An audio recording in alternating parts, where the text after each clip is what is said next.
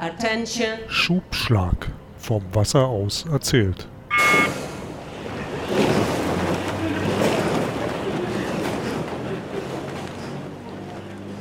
Herzlich willkommen zu einer neuen Folge vom Schubschlag, unserem Podcast übers Rudern und vor allem über Geschichten, die der Rudersport geschrieben hat und immer noch schreibt.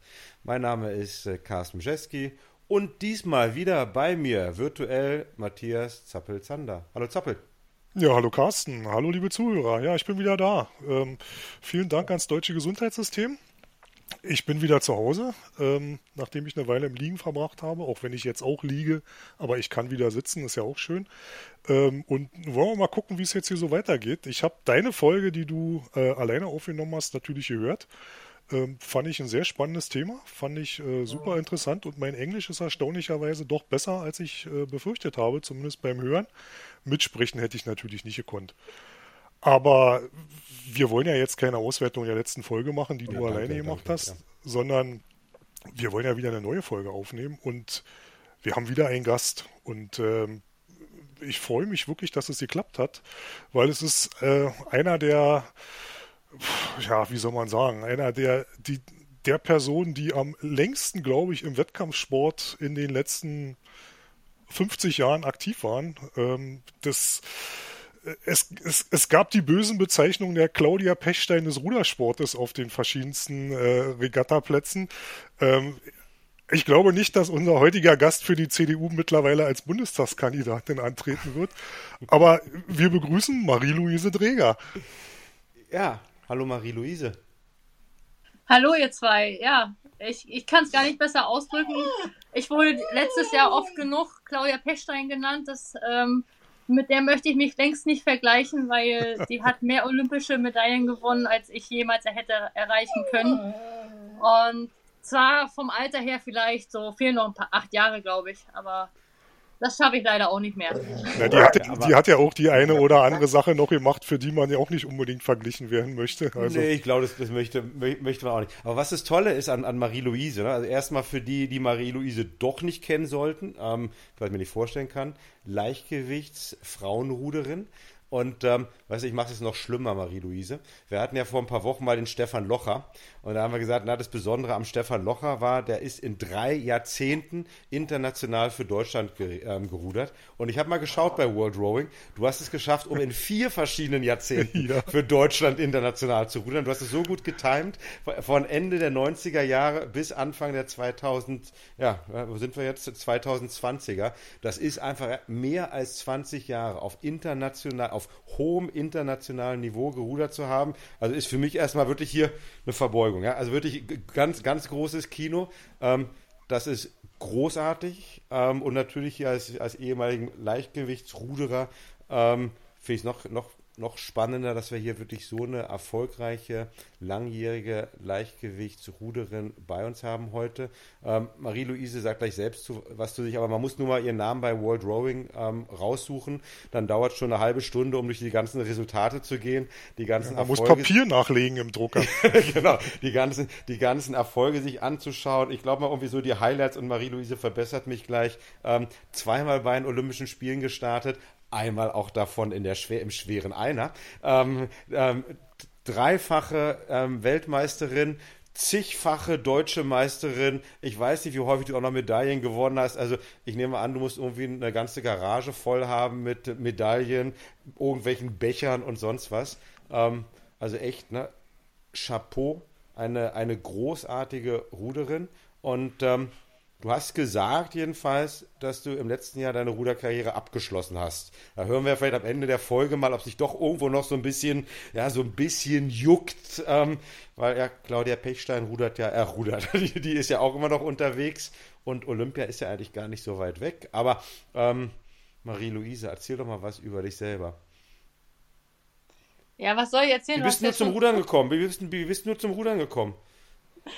Äh, eigentlich, ähm, äh, weil ich nicht zur Schule gehen wollte, muss ich ganz ehrlich sagen. Es, äh, in Lübeck war, äh, hat ja jede Schule eine Ruderriege. Jedes Gymnasium hat eine Ruderriege. Und die haben eine Ruderfreizeit angeboten, so drei Tage keine Schule, aber dafür lernst du rudern. Und da habe ich gesagt, okay, dann mache ich mit. wenigstens nicht zur Schule gehen, mal gucken, was das für ein Sport ist. Und ähm, ich bin danach nie wieder losgeworden von dem Sport. Ne? Also ich bin dann in die Ruderriege mit eingestiegen und äh, wurde dann mehr oder weniger von Björn Lötsch bei der Lübecker Rudergesellschaft entdeckt. Und so hat mein, meine Ruderkarriere angefangen, beziehungsweise bin ich zum Rudern gekommen. Wahnsinn, Wahnsinn. Habe ich jetzt irgendeinen Erfolg, ich habe es ja mal so ganz kurz nur angedeutet, habe ich jetzt irgendeinen einen großen Erfolg vergessen, auf den Na, du ich extrem war stolz dreimal bist? bei Olympia. Dreimal. Ja, dreimal, ja, ja. Ja, zweimal im leichten Doppel, Und Zweier und einmal einmal, im schweren Einer. und einmal sogar als Ersatzfrau, aber das zähle ich jetzt nicht unbedingt Also mit. viermal eigentlich. Genau. Der Wahnsinn, der Wahnsinn. Und das fünfte Mal hat leider nicht geklappt, weil die Olympia-Qualifikation in Luzern dann eben schief ging. Genau. Also da ähm, war es sehr enttäuschend, sag ich jetzt mal, dass man das fünfte Mal nicht erreichen konnte, aber es war ein realistisches Ergebnis, nach, äh, sag ich mal, mit der Entwicklung des Leichtgewichtsrudern in Deutschland bei, den Frauen wäre es sehr utopisch gewesen, sich zu qualifizieren.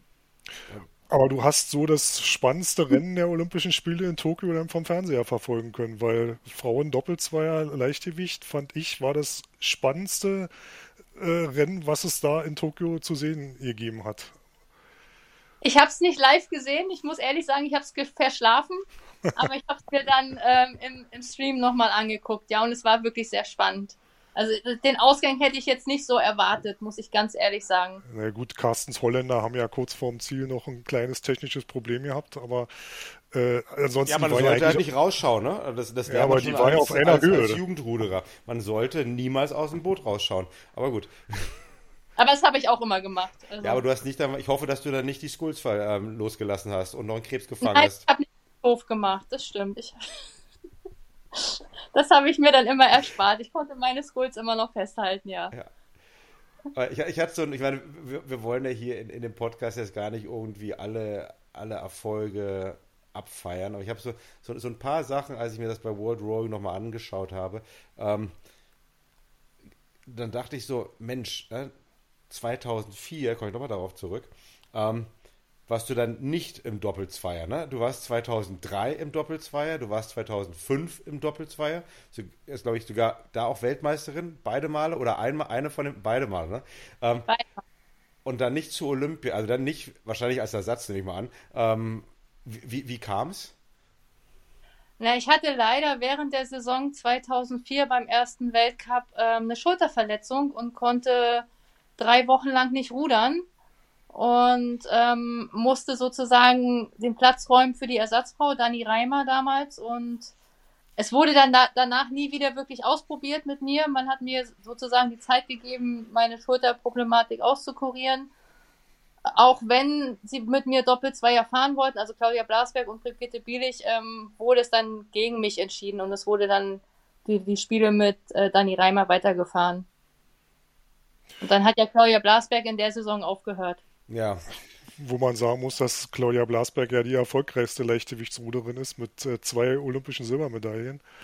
Ähm, d- ist dann schade, wenn man da leider rausfällt dann aus dem Boot und dann eben nur in Anführungsstrichen Ersatz ist.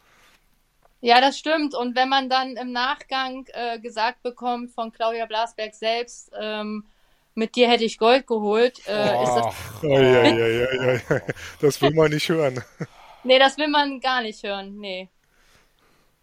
Und deshalb ähm, habe ich immer versucht, selbst an meine olympische Medaille zu kommen und ja. das war mein, mein Ziel, sage ich mal, die letzten Jahre. Da habe ich auch so ein bisschen dran ge gedacht, Marie-Louise, als ich mir alles angeschaut dachte ich so, ist das eigentlich auch der Antrieb noch gewesen, so, so, so lange weiterzumachen? Ist das irgendwie, ich meine, wir, wir haben ja alle, egal auf welchem Niveau, ne? jeder hat irgendwie noch die, die unerfüllten Träume, so dieser eine Schritt, der noch weitergehen könnte. Und ich meine, du hast eine super geile Karriere, aber ist das irgendwie dann doch noch dieser Traum, der auch Antrieb gewesen ist, die, die olympische Medaille? Denn was man ja auch noch mal dazu sagen muss, wir, also 2004, äh, ne?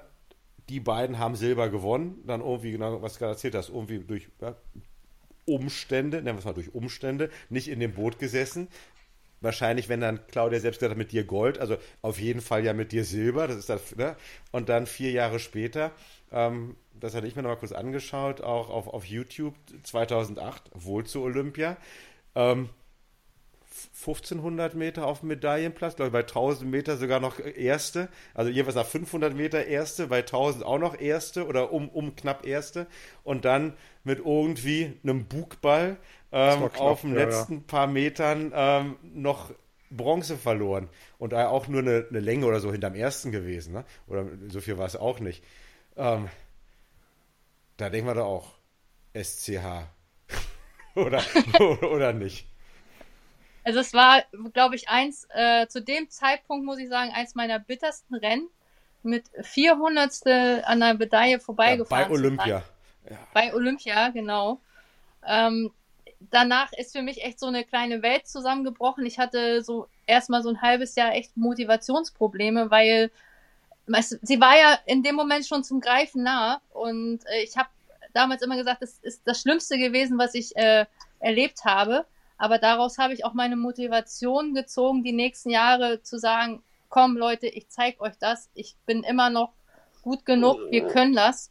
Und ähm, ja, mittlerweile sage ich, es war das beste Ergebnis, was ich je erreichen konnte, weil es hat mich in meiner sportlichen Laufbahn nur weiter vorangetrieben. Ja. Es hat dich dazu getrieben, du bist ja auch elfmal deutsche Meisterin im Leichtgewichtseiner. Also ich glaube, das wird nie wieder einer irgendwie mal einholen können.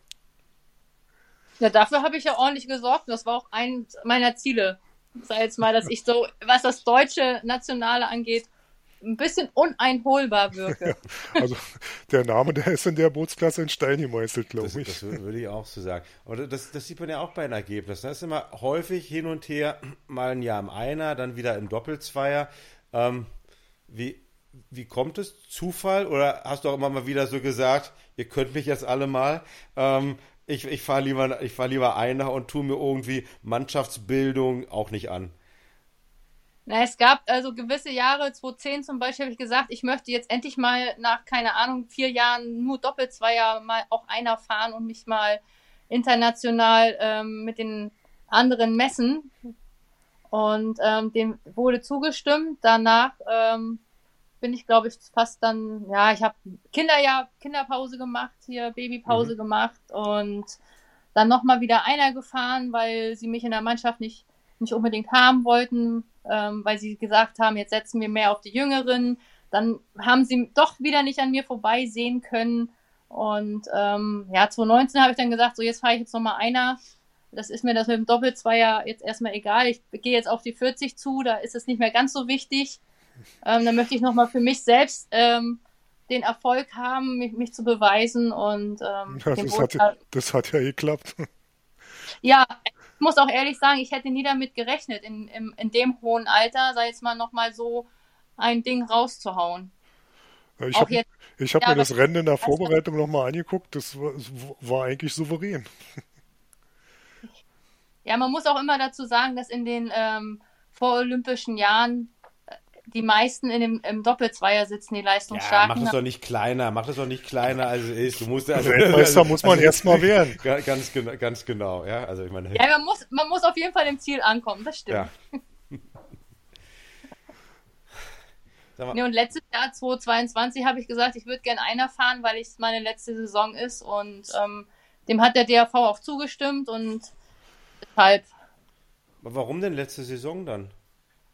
Du hast doch da auch abgeräumt, jeweils national und international ja auch phasenweise gut dabei gewesen. Aber der, ja, klar. Aber der Körper hat dann irgendwann gesagt, das möchte er nicht mehr. Ich hoffe, dem, dem geht es jetzt wieder besser. Also jetzt geht es ihm, ihm wieder besser. Der hat bei der WM ziemlich rumgemuckt. Da hatte ich ganz schön doll Rückenschmerzen. Das ja. stimmt. Da hat der Körper äh, mich reguliert, sage ich jetzt einfach mal so. Aber es war schon, sage ich mal, bevor ich zu den deutschen Meisterschaften angereist bin, hatte ich mir schon so gesagt, es könnte meine letzte Saison werden, weil ähm, ich sage einfach mal, mein Sohn hatte Corona, ich hatte Corona und es war ziemlich schwer, aus diesem Loch wieder rauszukommen, auf meinen alten Leistungsstand zurückzukommen. Und da habe ich gesagt, in dem Alter sich dies, dieses Ganze noch anzutun und ähm, es gibt schönere Sachen, wie Zeit mit dem Kind zu verbringen oder mit meinem Hund äh, spazieren zu gehen, der mich hier gerade nebenbei nervt, muss ich ehrlich sagen. ähm, ja, und da habe ich dann so gesagt, ich gucke mal ab, was die deutschen Meisterschaften bringen, weil ich hätte nicht damit gerechnet, dass ich äh, so dominant vorwegfahre. Also ich hätte eher gedacht, ich reihe mich irgendwo Platz 4, 5 ein, nach den Vorleistungen, die ich gebracht habe nach meiner Erkrankung. Und war dann sehr überrascht, dass ich trotz den Schwierigkeiten, die ich in der Vorbereitung hatte, so souverän weggefahren bin. Und das hat mir persönlich gezeigt, dass es keinen Sinn macht, für mich persönlich mit den anderen ähm, auf Olympia zu blicken, weil der Leistungsunterschied einfach in dem Moment zu groß war. Mhm. Und man muss ja im Doppelzweier, muss man meines Erachtens zumindest ähnlich äh, vom Leistungsniveau sein.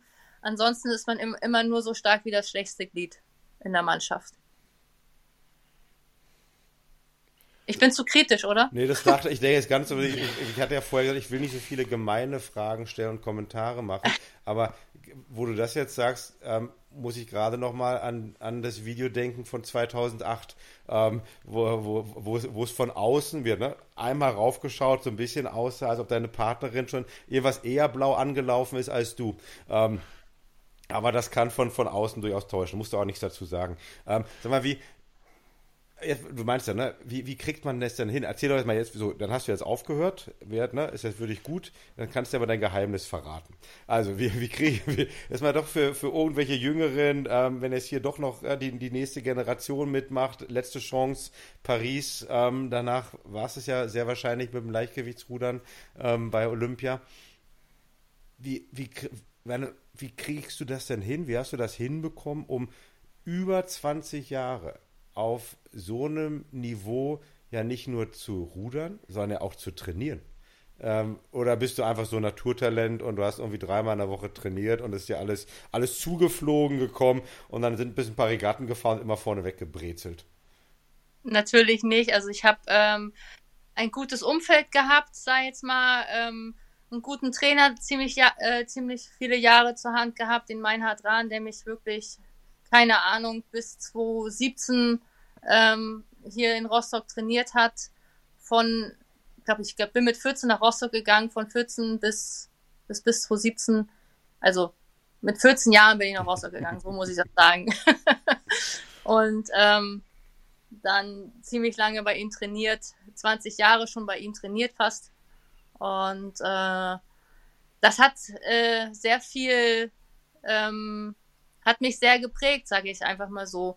Der Umgang mit mir, weil er doch sehr äh, leistungsorientiert war und ich selber so ähm, ehrgeizig war, dass ich, sag ich mal, aus diesen negativen Regatta-Erfahrungen die Motivation gezogen habe, das möchte ich nicht noch einmal erleben, so wie es jetzt war.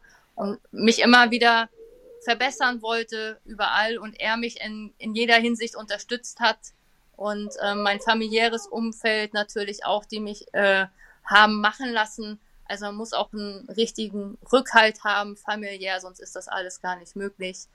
Und äh, ja, ich glaube, am meisten schuld ist wirklich mein Dickschädel. Also der immer sagte, immer gesagt hat, immer weiter vorankommen, du machst es noch weiter, du machst es noch weiter, du hast noch nicht alles, du kannst noch mehr aus dir herausholen und ähm, die, die, so, sozusagen an sich selber glauben, dass das Potenzial da ist und nie, äh, sag ich mal, an Hindernissen verzweifeln. Das ist wichtig, dass man das äh, für sich verinnerlicht, dass man an sich glaubt und jeden Schritt, auch wenn es vielleicht ein bisschen länger dauert, immer weitergehen und es wird irgendwann der äh, Punkt kommen, wo man den Schritt auch erreicht hat und ich bin ja auch erst, wann, ich glaube 2016 bin ich das erste Mal unter 7-0 auf dem Ergo gefahren. Und da okay. war ich ja auch nicht mehr. Ja. Das, das, ist ja auch interessant. Hast du dich denn dann immer nur auf den Meinert verlassen, jetzt auch von den, von den Trainingsinhalten? Oder hast du dann auch mal ein bisschen selber experimentiert? Hast du mal geschaut, was die anderen so machen, die anderen Länder? Ja? Ähm, hast du 20 Jahre lang die gleichen Trainingsinhalte gemacht? Ähm, oder, oder wie muss ich mir das vorstellen? Also ich habe bis 2017, bis ich bei, äh, solange Meinhard mein Trainer war, habe ich wirklich mich äh, auf ihn verlassen. Ja. Und es war halt ein, ein Geben und Nehmen. Also der wusste genau, wann, äh, wann es mir wie geht, sage ich jetzt einfach mal so. Wenn, wenn es mir schlecht geht, dann hat er das Training natürlich reduziert. Also das war, dadurch, dass wir uns so lange kannten, waren wir wirklich ein eingespieltes Team. Und danach, nachdem äh, Meinhard sozusagen aufgehört hat als Trainer, habe ich äh, mehr oder weniger alleine trainiert. Also ich habe 2018, 2019 hier in Rostock äh, alleine trainiert, mit Björn im, im, Hintergrund sozusagen. Der war in Lübeck und immer vor Wettkämpfen bin ich nach Lübeck rübergefahren, damit er mal auf meine Technik guckt und dass wir Strecken zusammenfahren. Aber das meiste Training habe ich seit 2018 eigentlich alleine zu Hause gemacht. Und dann auch variiert mit viel Radfahren oder was vorher nicht so drinne war bei, bei Meinhard, aber wo ich gesagt habe, ich muss nicht mehr in meinem hohen Alter so viele Ruderkilometer fahren, ich muss jetzt eher mehr andere Sachen ausdauermäßig machen, dass ich das Leistungsniveau halten kann. Mehr Quantität als äh, mehr Qualität als Quantität. Genau, ich bin hauptsächlich eine Einheit am Tag gerudert, 20 Kilometer maximal und äh, sonst nachmittags Ergo gefahren oder äh, Fahrrad gefahren oder laufen gegangen, je nachdem wie das Wetter war. So waren die letzten Jahre hauptsächlich geprägt. Und äh, rudertechnisch hast du da auch mal noch einfach, würde ich nur auf Gefühl, Vertrauen auf Meinert oder auch mal geschaut? Ich meine, es gibt ja auch, wenn ich mir so die, die Leichtgewichtsfrauen ähm, anschaue, gibt es ja, gibt's ja große Unterschiede jetzt auch in, in den letzten Jahren. Wir haben ein bisschen die, ähm, also die, die Niederländerin, die fahren ja deutlich anders als zum Beispiel die Italienerin. Ähm, hast du dir das auch angeschaut, irgendwie davon was irgendwelche Schlussfolgerungen rausgezogen oder einfach gedacht, nö, ich mache mein Ding, ich bin schnell genug? Ich sag mal so, die, die ersten Jahre habe ich gesagt, okay, ich mache mein Ding, ich bin schnell genug. So, und als ich dann ähm, irgendwann gemerkt habe, das reicht vielleicht nicht mehr ganz, guckt man schon mal über den Tellerrand raus, was machen die anderen. Ähm, es war, ist mir immer schwer gefallen, sage ich mal, sehr frequent zu rudern, weil ich einfach doch ein sehr kraftorientierter Sportler bin. Deshalb, ähm, sage ich mal, waren die höchsten Frequenzen, die ich im Einer gefahren bin, gerade meine 31, wenn, wenn überhaupt. Und ähm, da, da fangen andere gerade erst an, warm ja. zu werden. Ja. Da war bei mir immer schon so, das ist mein Wohlfühltempo, das ist in Ordnung jetzt, so kann ich das Rennen runterfahren. Das war also mein persönliches Limit, also die Frequenz allgemein, das habe ich nie wirklich äh, geschafft. Auch im Doppelzweier? Ja, im Doppelzweier. Im Doppelzweier konnte ich auch eine 4 und konnte ich auch eine 34 fahren. Das stimmt. So hoch. Ja. Aber es war schon immer dann ähm, mehr Kampf als Kampf. Also war immer sehr, sehr anstrengend. Also wenn man, also für mich ist es nicht logisch, sage ich einfach mal so, sich auf die Frequenz zu versteifen und man merkt das Boot drunter nicht. Hm. Für mich war es eher so vom, vom Rangehen her, wenn ich das Boot unter mir fühle, auch die Geschwindigkeit, dann habe ich die richtige Frequenz fürs Boot. Anstatt es natürlich durch die Frequenz zu zerrollen. Aber da geht jeder halt anders ran. Ne? Heißt aber, dass du auch nicht einmal auch jetzt, ja, im fortgeschrittenen Alter so, dir gedacht hast, na komm hier, ja, egal, äh, ich habe schon so viel erreicht ich mache mal einen kompletten Bruch und versuche auch noch mal was ganz anderes mit der Rudertechnik. Hätte ja auch sein können, ne? dass du eigentlich dann sozusagen noch befreiter bist und sagen, okay, komm, ich gucke jetzt einfach mal, ja, und ich gehe jetzt weg von dem Schubschlag, ja? vom, vom, vom ruhigeren ähm, 31er, 32er im, im Einer und ich, ich gucke einfach mal, ob ich das hinbekomme. Ich gebe mir ein bisschen Zeit, ich gebe mir ein halbes Jahr oder so, ähm, aber darauf hattest du dann keine Lust. Oder bist äh, du nie auf die Idee gekommen? Doch, es wurde die letzten Jahre sehr viel mit mir probiert, aber. Hat nicht funktioniert. Ich, es hat einfach nicht funktioniert. Ich war schon so eingefahren in dem. Ja. 1000 Meter konnte ich so rudern im Einer mit einer 34, aber dann hat der Körper gesagt oder mein Kopf gesagt, nö, will nicht mehr, ich fahre jetzt meine 31 ja. weiter. Also es hat jeder versucht mit mir frequenter zu fahren, es hat nicht funktioniert. Das, das, ist einfach so. Also ja. es ist ja nicht so, als hätte ich es nicht probieren nee, wollen. Okay. Wenn es denn läuft, wenn man ja, das Gefühl ja, hat, dass es am besten läuft, dann muss man ja nicht da mit der Frequenz noch gnadenlos dann draufhauen. Das macht ja nicht unbedingt schneller. Ja, es ist ja nicht, nicht für jeden was, hohe nee, Frequenz. Nee, überhaupt nicht. Ja. Nee, genau. Ne? Ich meine, wir hatten es auch schon häufiger mal mit, mit uns selber oder auch mit anderen darüber unterhalten, dass wenn, wenn wir uns jetzt halt ähm, WM-Rennen anschauen, es halt häufig so aussieht, bei den Männern, aber auch bei den Frauen, dass halt die, die durchschnittliche Rennfrequenz hochgegangen ist. Ja. ja ähm, das, das Schreiben, ja. Ne? Und, ähm, und von daher war es einfach rein, reines Interesse. Weil mich halt auch interessiert, ne, wir hatten mit dem Stefan Locher gesprochen. Ich habe das natürlich selber ähm, mitgemacht in den 90er Jahren. Männer, Leichtgewichts, Riemenrudern, große Gruppe, Haifischbecken, ähm, ja, auch viel Spaß. Ähm, immer so eine komische Kombi zwischen eigentlich alles irgendwie Kumpels miteinander, aber natürlich auch ähm, die größten Konkurrenten, ähm, um dann die, die Plätze im Boot. Wie war denn das dann beim Frauenleichtgewichtsrudern, seitdem du dabei bist, also seit Ende der 90er Jahre? Gab es dann auch sowas wie eine, eine, eine größere Gruppe? Ähm, oder war das wirklich nur eigentlich Einzelpersonen und dann hat man sich dann aufgrund der Einzelleistung getroffen und äh, hat einen Doppelzweier gebildet? Ja, es waren hauptsächlich Einzelpersonen, sei es mal die ersten Jahre lang, dass man ähm, aus den ersten zwei bei den deutschen Meisterschaften den Doppelzweier gebildet hat, also die Leistungsstärksten genommen Aber hat. kein Trainingslager vorher zusammen, keine Mannschaftsbildung vorher schon mal, sondern wirklich alle im Einer und dann hin zur deutschen Meisterschaft ja, oder Frühtest früher und dann, ähm, und dann die schnellsten Einerfahrerinnen. Genau, dann die schnellsten Einerfahrerinnen und dann wurden natürlich Trainingslager gemacht. Dann wurde man auch für die nächsten Trainingslager, äh, sag ich mal, im Herbst, Winter eingeladen und wenn sich dann aber doch wieder jemand dazwischen geschoben hat, wurde der dann erstmal ausprobiert. Dann hat man das, sag ich mal, versucht in einer größeren Mannschaft, mehr, also sag ich mal vier Leute, damit man auch im Trainingslager Doppelvierer fahren kann. Ähm, das ist leider im leichten Frauenbereich immer an der Finanzierung gescheitert, weil man hat ja nicht so viel äh, finanzielle Mhm. Mittel für Frauen zur Verfügung.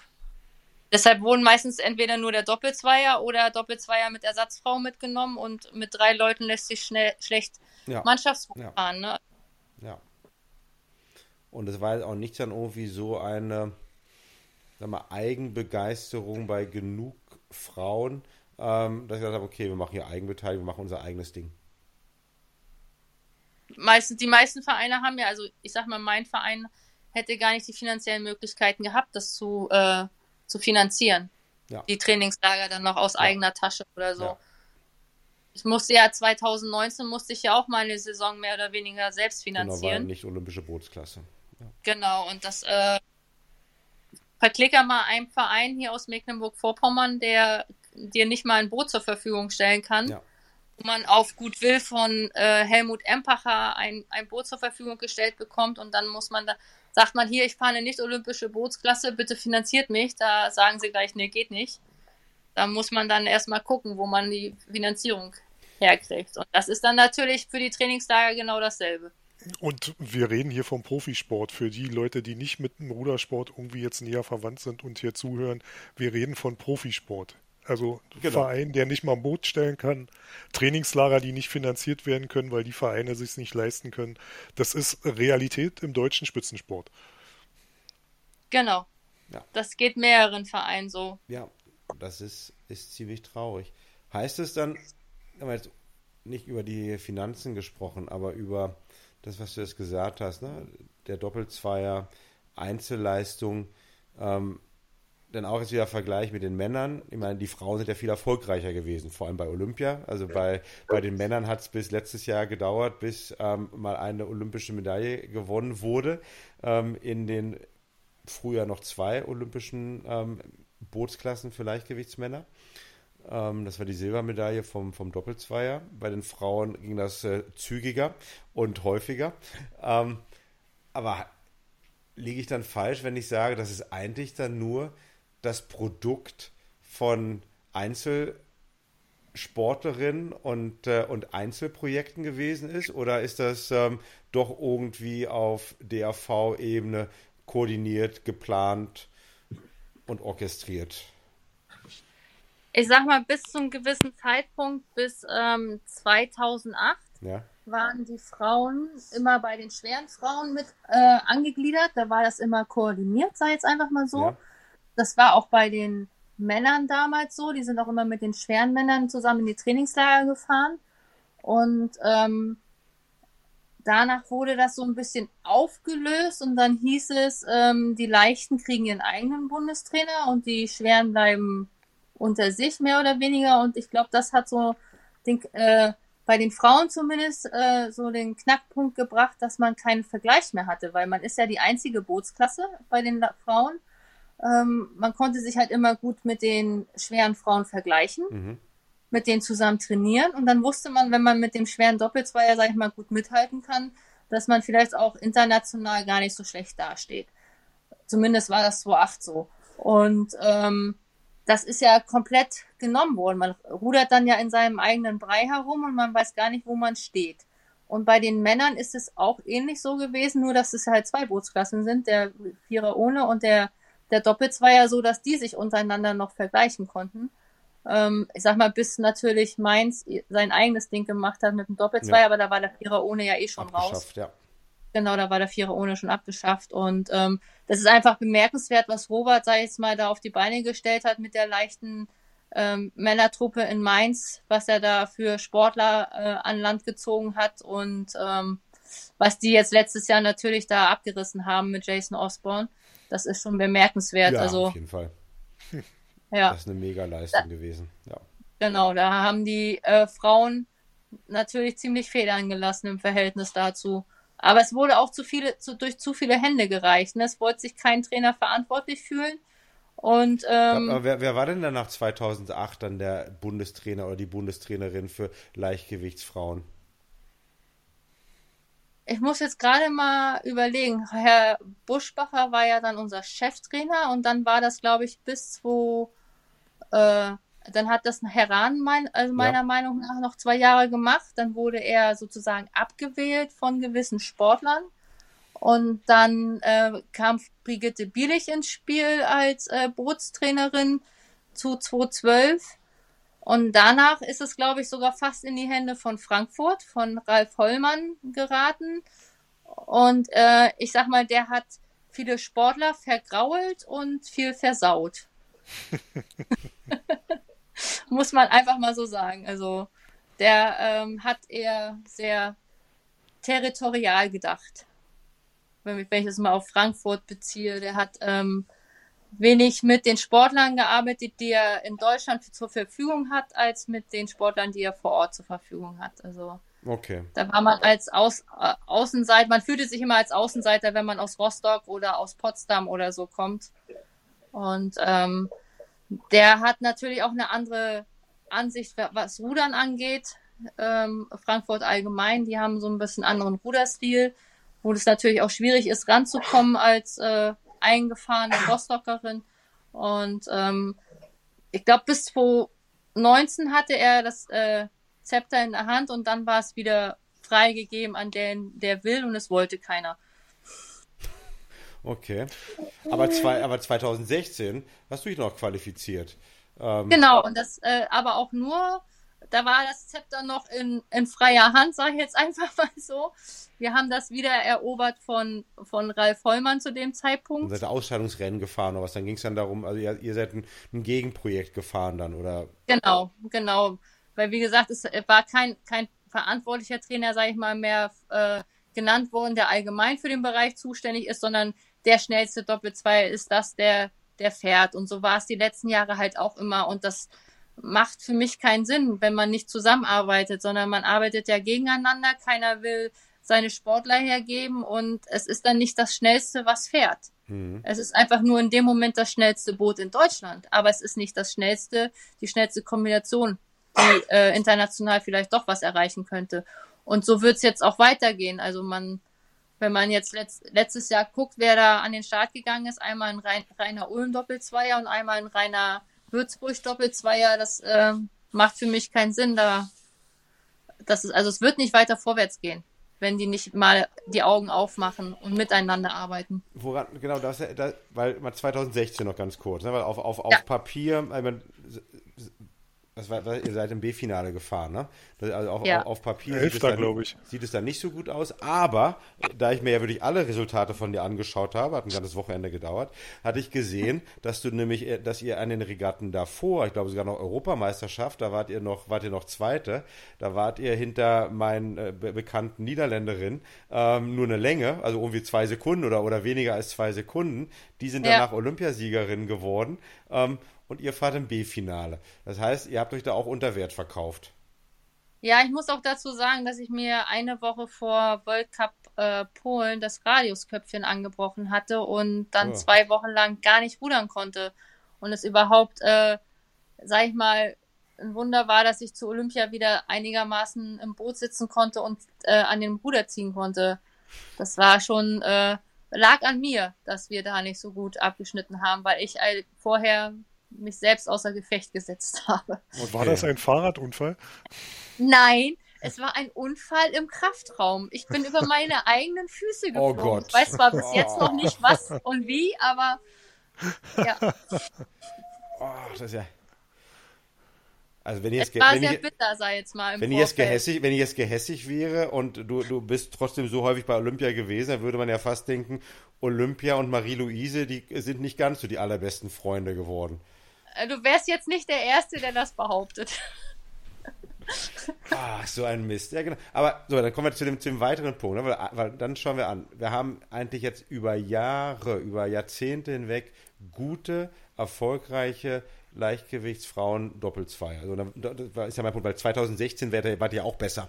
Ja, so, also Ja. Von daher ist es nicht so, dass irgendwie dieser Trend schon 2016 gebrochen wurde, sondern das wäre auch normalerweise 2016 mindestens Finale, wahrscheinlich um eine Medaille mitgefahren. Ähm, und danach ist dann eingerissen. Ja, also jetzt äh, nicht, jetzt nicht bei dir, aber wenn ich jetzt von außen schaue auf, auf, auf, Leicht, auf, auf, Leicht, auf den Leichtgewichtsdoppelzweier. Ähm, und liegt das dann wirklich, ja, wenn du jetzt so ein bisschen schaust, du hast natürlich mitgemacht, da ist immer schwierig, von, von außen drauf zu schauen. Ähm, ist das dann wirklich, weil die, ähm, die Verantwortungsbereiche nicht, nicht deutlich zugeteilt wurden? Ähm, ist es einfach wirklich, weil die, die, die Qualität der Ruderin nicht gut genug ist, obwohl wir sagen können, ey, ich kann doch da Sachen aufbauen. Ich habe mir auch mal angeschaut, die, die Italienerin, ähm, die jetzt äh, ähm, Olympiasiegerin geworden sind, die eine Dame, die war, glaube ich, fünf Jahre davor noch im C-Finale bei, bei Olympia. Ja, also das heißt ja auch, ich kann ja auch aufbauen. Ja? Ich, also ich kann ja auch über vier, fünf Jahre ähm, von normal, sterblich schnell zu ultraschnell werden. Ähm, was wäre denn jetzt so deine Analyse kurz nach Beendigung deiner aktiven Karriere? Jetzt darfst du das ja sagen. Ja, ich glaube, das ist so eine Mischung aus allem. Also ich glaube, dass äh, die Zugehörigkeit der leichten Frauen ähm, ein großes Problem ist. Dass es wirklich so, dass sie alleine dagelassen werden, dass sie nirgendwo angegliedert sind, obwohl sie ja jetzt eigentlich im schweren Bereich wieder angegliedert sein sollen. Aber die, die Sportlerinnen sich dagegen äh, wehren. Sie wollen nicht unbedingt nach Berlin gehen, um dort zu trainieren. Das ist ein Knackpunkt. Man hat die Sportler, die natürlich jetzt, äh, jetzt zur Verfügung stehen, die wissen auch, dass nach, 2, nach 2024 das Leichtgewichtsrudern natürlich beendet ist. Kann ich auch nachvollziehen, dass man sagt, die letzten zwei Jahre wollen wir dann nicht mehr umziehen oder anderthalb Jahre Mhm. wollen wir nicht mehr umziehen. Ähm, die schränken sich selber schon ein in ihrer äh, Leistungsentwicklung, sei jetzt einfach mal so. Und ähm, natürlich auch das Vorhandensein. Klar haben wir viele leichte Frauen, aber ähm, sag ich mal, die, das Potenzial, sich so zu quälen oder ähm, die Leistung von sich einzufordern, ist, glaube ich, in den letzten Jahren weniger geworden.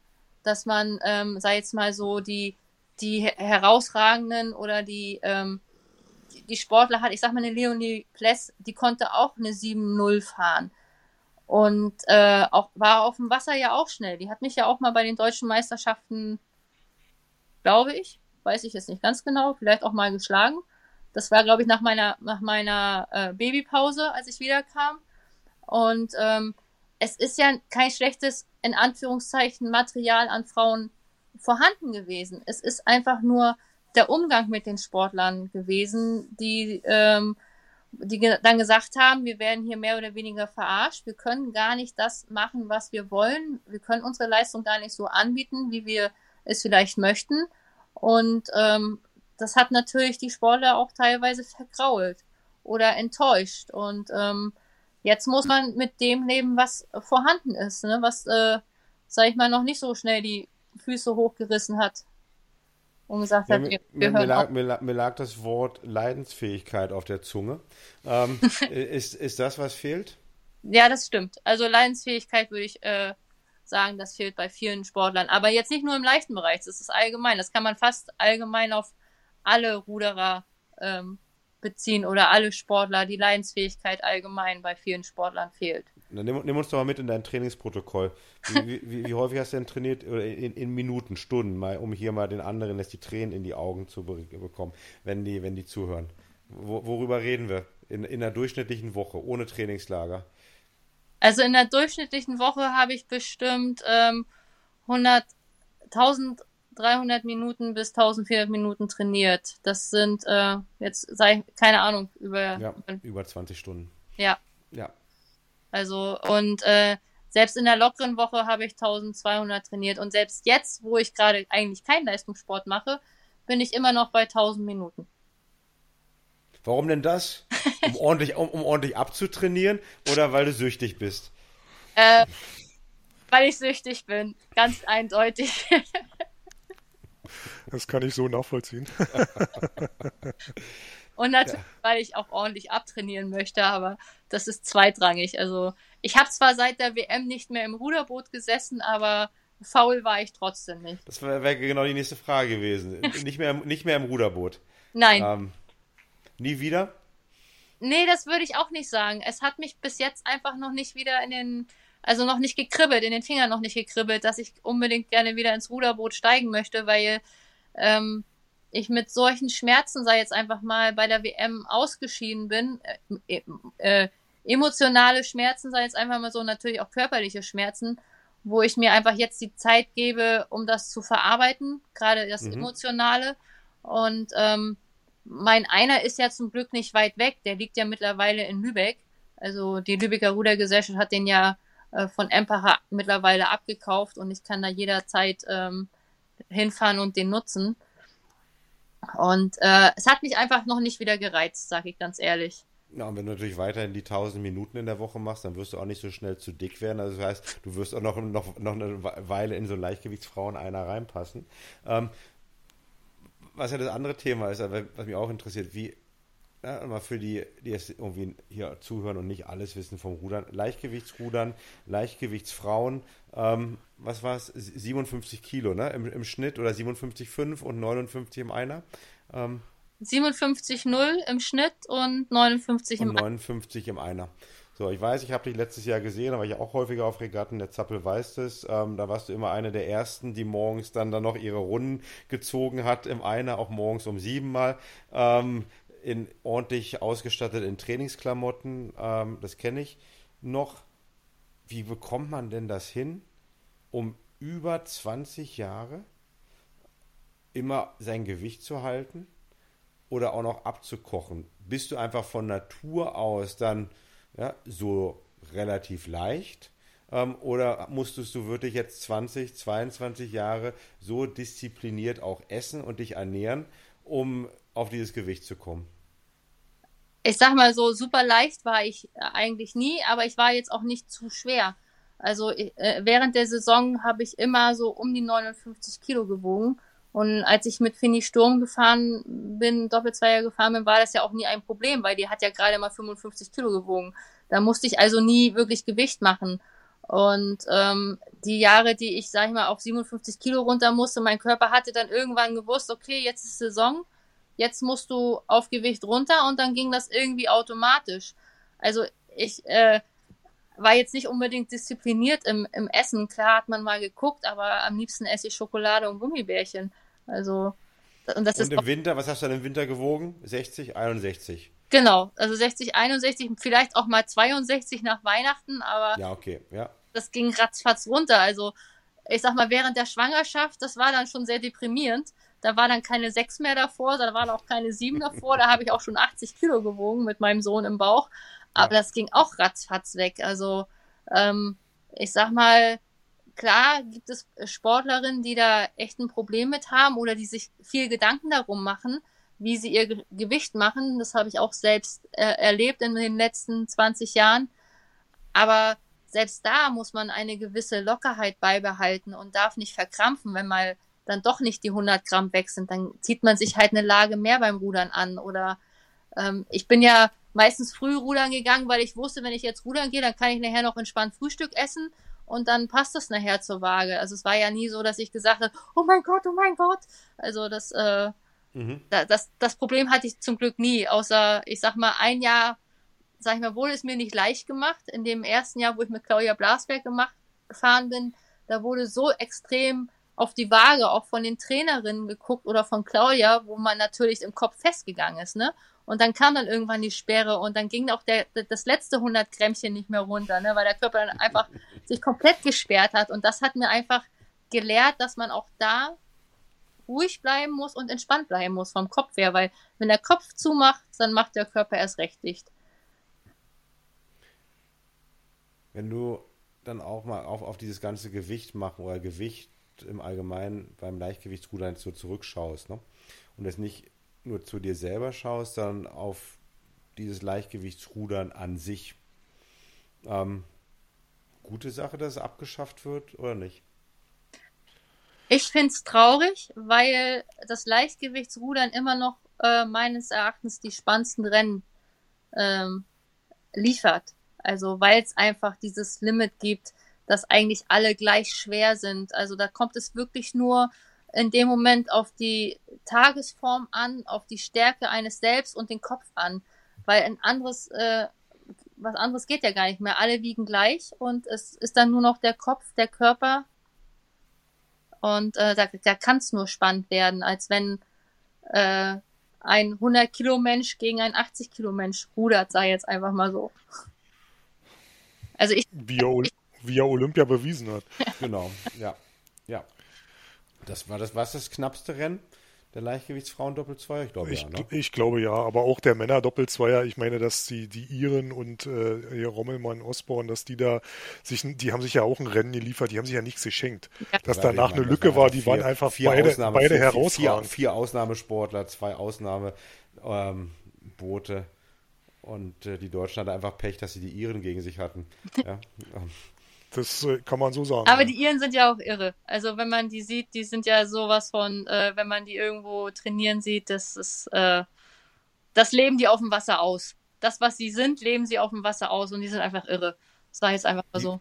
Die waren schon immer irre, Marie-Louise. Die waren schon immer, auch schon, die waren auch die Generation davor, waren schon immer irre. Es gibt, ähm, es, es gibt auch Zeitungsartikel noch von dem, ähm, wir hatten ja früher ordentliche Vierer ohne. Ähm, glaube der Vierer ohne 96 die vierte waren, ähm, wie die trainiert haben. Also wirklich bis immer, immer wieder bis zum Umfallen ähm, vom Ergometer runterfallen und dann nochmal drauf und irgendwie im Schnee. Die hatten damals mit diesem mit dieser fieser Legende, dem Thor Nielsen aus Norwegen, ähm, wo, da wurden die trainiert. Und ähm, es gibt also wirklich fantastischste Geschichten, halt wirklich. Ähm, das war dann Amateursport at its best. Ja, also keine, keine Trainingsmethodik dahinter, sondern immer nur ähm, Hau drauf. Hau drauf, bis zum Abwinken. Und, ähm, ja, aber nein, das, das, das, das, das ist natürlich schade. Wie ist denn, ich meine, wir hatten ja auch mit Stefan gesprochen. Es gab ja auch ähm, im Leichtgewichtsmännerbereich auch immer wieder dann Fälle, ja, wo abnehmen oder anders, wo Leute Leichtgewichtsrudern gemacht haben, die es einfach vielleicht körperlich nicht besser hätten nicht machen sollen. Ähm, und ähm, hast du sowas beim Fra Leichtgewichtsfrauenrudern auch gesehen? Hab, irgendwann mal hatte ich mal gelesen, dass es ja vielleicht auch den Hang zur Bulimie geben könnte. Also irgendwelche Entwicklungen, Beispiele gesehen, wo du dachtest, ey, da ist jetzt eine unterwegs, warum tut die sich das an? Ähm, oder was macht die jetzt hier? Da gibt es jetzt irgendwelche Leute, gegen die ich rudern muss, die haben jetzt irgendwie, ja, die, die sehen doch aus, als ob sie dicht bei der Bulimie stehen würden. Also da gab es einige äh, Sportlerinnen, die halt sehr groß waren und sehr dünn, wo ich gesagt habe, warum tun sie sich das an? Ähm, ja. Ich sag mal so, klar, die tun sich das an, weil sie vielleicht, wenn sie normal schwer wären, äh, vielleicht in ihrem Team keine Chance äh, haben würden. Und ähm, sehr prägend war für mich immer ein finnischer leichter Doppelzweier, der während der ganzen World Cup-Saison immer schwer gefahren ist, da immer hinterher gefahren ist und dann zur WM auf einmal leicht gefahren ist und dann, äh, ich glaube, das war sogar in München bei der WM Weltmeister geworden sind 2007. Die sind, das war, man hat die immer in der Saison, da sahen die immer so aus wie die kleinen Entchen hier. Die waren doch 2008 auch in dem Finale. Das waren doch Finn, ne? Waren genau. die nicht Zweite hinter der Niederländerin? ja. ja. Ja. Und danach haben die beiden ja auch aufgehört. Die waren sonst, die haben immer Gewichtsprobleme gehabt, wo ich gesagt, warum? Die sind nicht so groß, die sind auch jetzt äh, nicht so muskulär, aber halt nicht, äh, haben das Gewicht nicht gehabt. Warum tun die sich das an? Aber klar, natürlich hat der Erfolg ihnen recht gegeben. Für ein Rennen, sei es mal, oder für einen Wettkampf runterzukochen. Bei einer WM ist es ja auch noch einfach, weil man ja alle zwei Tage nur ein Rennen hat. Ne? Da kann man Tag wieder ein bisschen ja. entspannt sein, dann kann man wieder ein bisschen auf Gewicht achten und so. Und dann ist es natürlich entspannter als so ein Weltcup-Wochenende, wo man jeden Morgen auf die Waage gehen muss. Ne? Und äh, klar, da, da habe ich mir oft gesagt, warum tun die sich das an? Ich habe mich auch oft gefragt, warum fahre ich eigentlich nicht bei den Schweren mit. Ne? Nicht, weil ich Gewichtsprobleme hatte, sondern weil ich von der Leistung her einige Jahre hätte da auch mitfahren können. Nur ich. Also hast du ja auch, bist du ja auch. ja, das war aber, das war eine Ausnahme. Aber ich meine, so vorher schon, wo, wo ich einfach gewusst habe, mit meiner Körperlänge werde ich da nie irgendwo mitfahren dürfen. Weil ich einfach, äh, sag ich mal, neben der Manu, hinter einer Manolutze wahrscheinlich aussehen würde wie so ein kleines Kind. Naja, es gab ja Anfang der 90er Jahre mit Angela Schuster und äh, Daniela Molle gab es ja dann auch mal einen, ja. Doppelvierer, der sich dann ja gebildet hat. Die, die sahen dann auch, ähm, ja, ich sag mal, optisch jetzt ein bisschen komisch aus, ähm, weil die Ostmädels dann doch ein bisschen größer waren und die sind ja dann auch in Anführungsstrichen nur Zweiter auf der WM geworden. Und ich weiß auch, wer damals die Schuld gekriegt hat, warum die nur Zweiter geworden sind. Ich glaube ähm, auch. Äh, das, Angela Schuster ist doch sogar auch beim, im, im Schwergewichtsdoppelzweier gefahren, ne? Ja, ja, die ist dann auch Doppelzweier gefahren, ja. ja. Sogar bei Olympia, oder nicht? Ist sie nicht sogar bei Olympia gefahren? Ich okay. glaube, die ist sogar bei Olympia gefahren, ja. Ja. Ja. Das ist übrigens, also ich weiß, ich habe mal mit ihr irgendwo in Halle beim Sprint Cup damals beim Empfang am Tisch gesessen. Äh, wir haben uns sehr nett unterhalten. Das ist eine sehr nette Person. Ähm, würde ich gerne auch mal mich wieder unterhalten mit. Wie bist du denn dann in diesen, in den schweren Einer gekommen bei den Olympischen Spielen? Ja, da Wenn es Zufall war. Das ist ja nicht Zufall. Ich komme doch nicht per Zufall im Frauen-Einer zu Olympia. so, so, viel Zufall gibt es nicht. Ich sag mal so, es war mein, mein, mein äh, Dickkopf. Also ich wurde in dem Jahr, sag ich mal, ausrangiert äh, und sollte Ersatzfrau für den leichten Doppelzweier sein und habe gesagt, das mache ich nicht. Ich werde auch einen anderen Weg finden, um zu Olympia zu kommen und nicht als Ersatzfrau.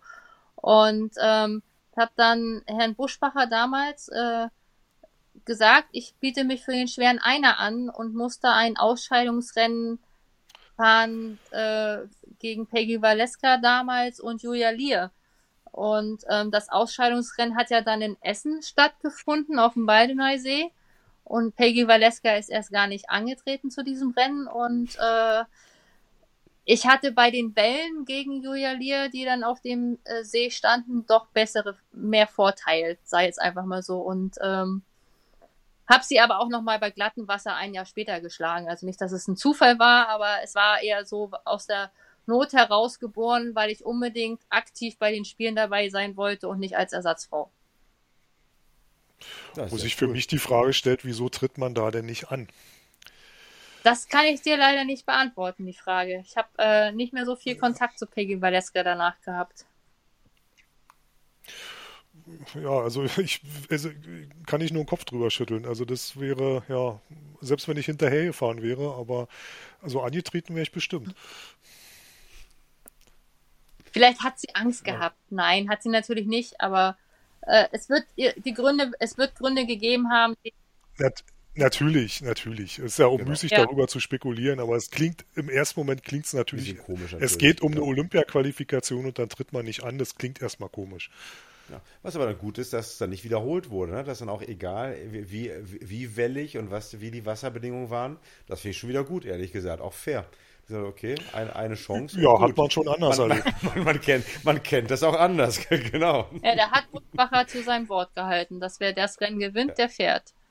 Ja, ja das, das finde ich gut. Ne? Man, es ist gab auch Situationen, in denen so ein Renner vielleicht zigmal wiederholt worden wäre. Dass es die richtigen Ergebnisse gibt. Ähm, ja, ich erinnere mich da an eine Zweier ohne Ausscheidung. Ich glaube, das war vor Tokio. Die wurde dann auch mehrmals wiederholt. Und äh, das Ergebnis genau, genau, passte genau. dann trotzdem nicht und dann wurden die Olympischen Spiele ja. verlegt. Ja.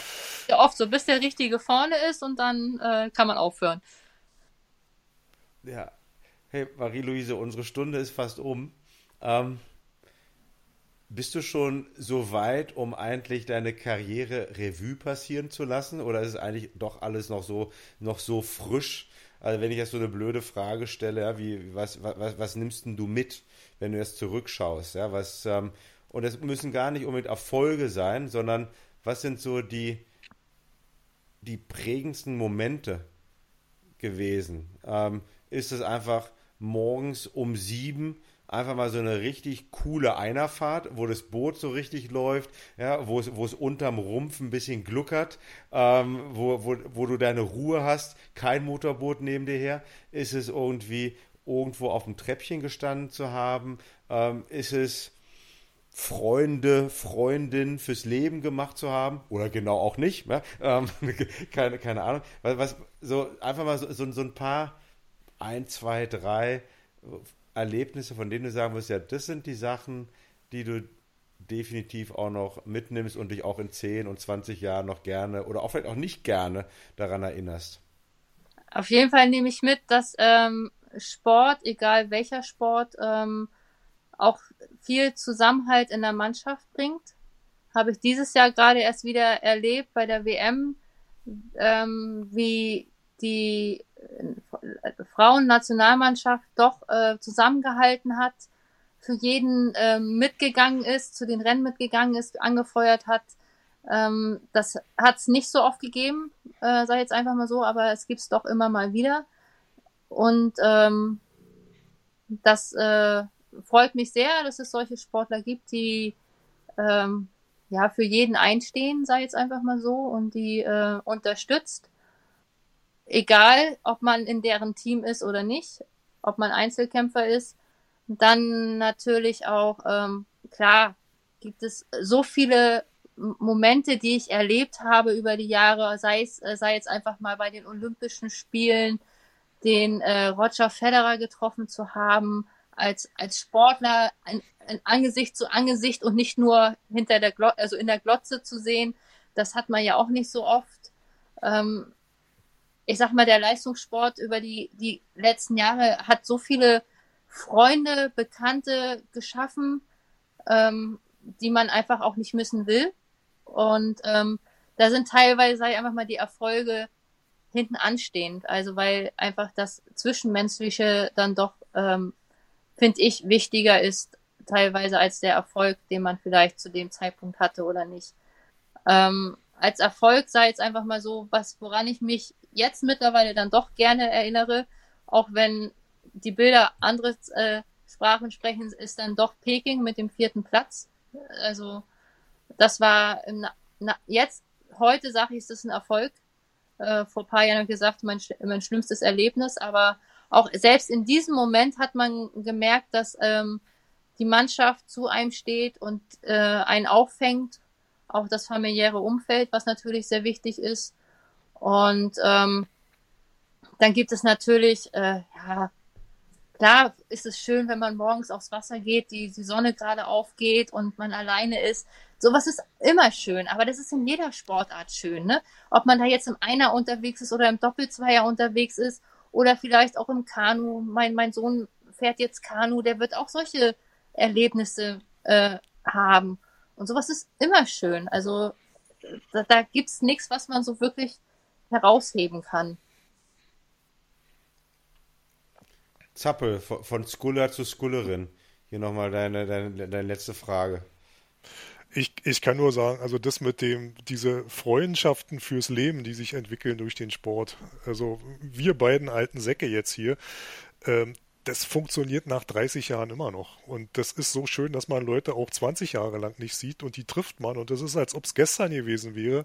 Man hat eine Ebene, auf der man sich bewegt, man freut sich, sich zu sehen, man hat viel Spaß daran. Also dieser, dieser Sport gibt einem einfach so viel und, und, und so viel Schönes. Und ähm, also von, von Skuller zu Skullerin kann ich nur sagen, also sich über 22 Jahre lang wirklich zu quälen und ich meine, ich hab's, jetzt muss ich mal überlegen, ich hab's acht Jahre lang gemacht ähm, und ich musste kein Gewicht nebenbei machen und ich musste da nicht auch noch nebenbei ein Kind erziehen. Ähm, also so viele Hüte habe ich gar nicht und äh, finde ich wahrscheinlich auch in keinem Hutladen, um die, die man da einfach ziehen muss vor deiner Leistung. Ähm, ich habe die letzten Jahre auch dein Weltmeistertitel im Einer und auch jetzt nun das in München und, und die, die, die WM, die jetzt für dich nicht ganz so glücklich verlaufen ist. Ich habe das immer verfolgt und irgendwann war so dein Name ja, so eine Vertraute halt im Rudersport. Man hat ein Regatta-Ergebnis sich angeguckt und ach, guck mal, da ist sie wieder. Sie hängt noch eine Saison ran. Das, äh, das ist einfach, das ist einfach schön. Ich glaube, das wird mir fehlen, aber ähm, mal gucken, wohin es dich weitertreibt. Ich bin sicher, wir werden äh, irgendwie im Rudersport auf die eine oder andere Art von dir immer nur mal hören und lesen. Und da meine ich jetzt nicht Masters-Regatten wie bei Carsten. Ja, bitte. Also es spricht nichts gegen Masters-Regatten.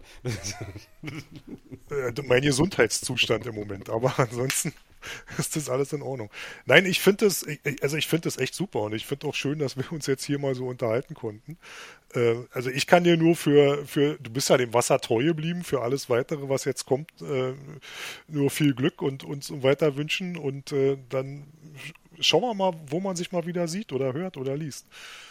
Erstmal Dankeschön. Also ich kann meistens mit sowas nicht umgehen, gebe ich auch ganz ehrlich zu. Ich, weil für mich ist das Natürlichste der Welt gewesen, dass ich äh, die letzten Jahre gerudert bin und ähm, das war das für uns alle. Das, also das ist für uns alle das Natürlichste der Welt. Wir können alle damit auch nicht umgehen, aber es gibt halt wirklich auch andere und ich stelle jetzt fest mit zunehmendem Alter, ich freue mich halt dann immer wieder daran, ach guck mal, da, da, da machen andere jetzt das, was ich früher mal gemacht habe und die machen das auch mehr oder weniger erfolgreich.